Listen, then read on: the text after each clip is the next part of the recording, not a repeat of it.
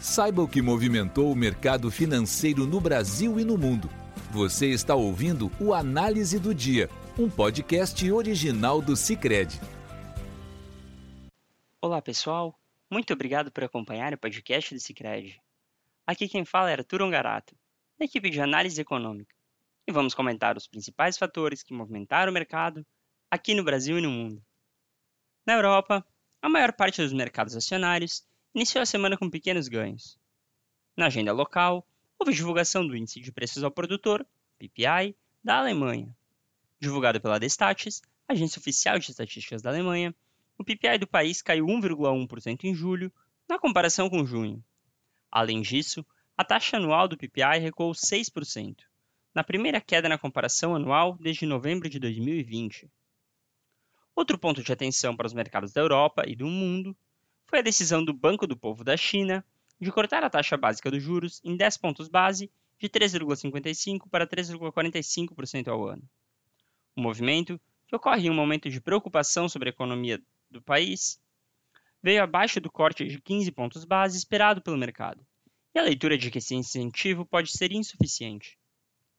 Neste contexto, o índice europeu Stock 600 subiu 0,06%, em Frankfurt, o DAX subiu 0,19%.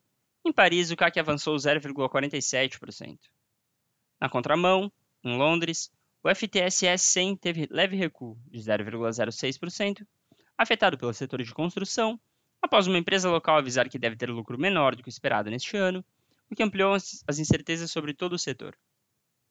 Nos Estados Unidos, investidores se posicionam para o simpósio de Jackson Hole na semana que vem, em que o presidente do Federal Reserve, Fed, o Banco Central Americano, Jerome Powell, deve discutir questões mais gerais sobre economia.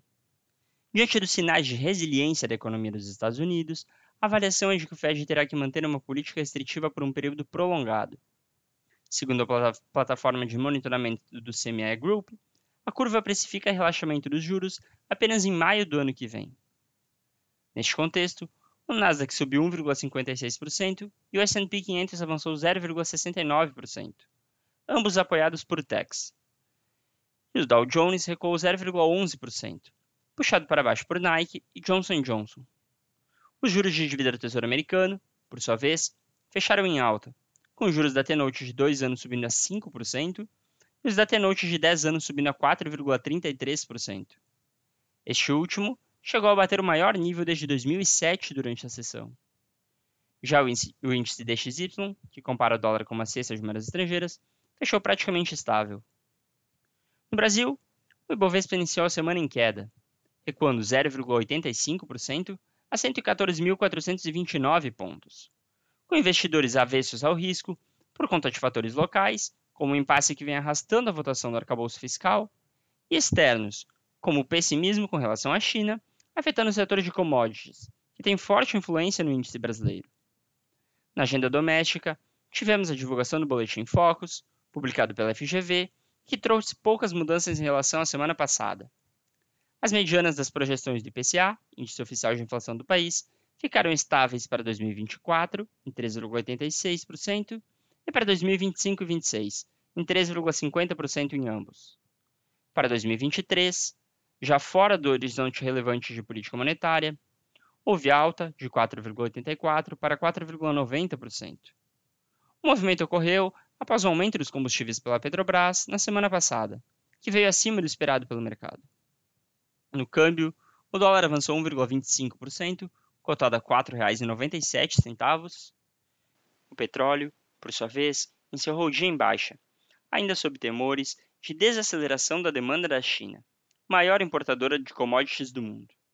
Enquanto o barril do WTI para outubro caiu 0,66%, a 80 dólares e 12 centavos, o do Brent para o mesmo mês recuou 0,40%, a 84 dólares e 46 centavos.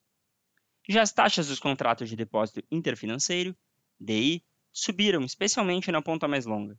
A taxa para 2024 se manteve estável em 12,43%, já para 2025, subiu para 10,61 contra 10,51 sexta. E para 2027, subiu para 10,48 contra 10,32% sexta. Com isso, pessoal, encerramos nosso podcast de hoje. Obrigado por estarem nos ouvindo. Esperamos vocês amanhã.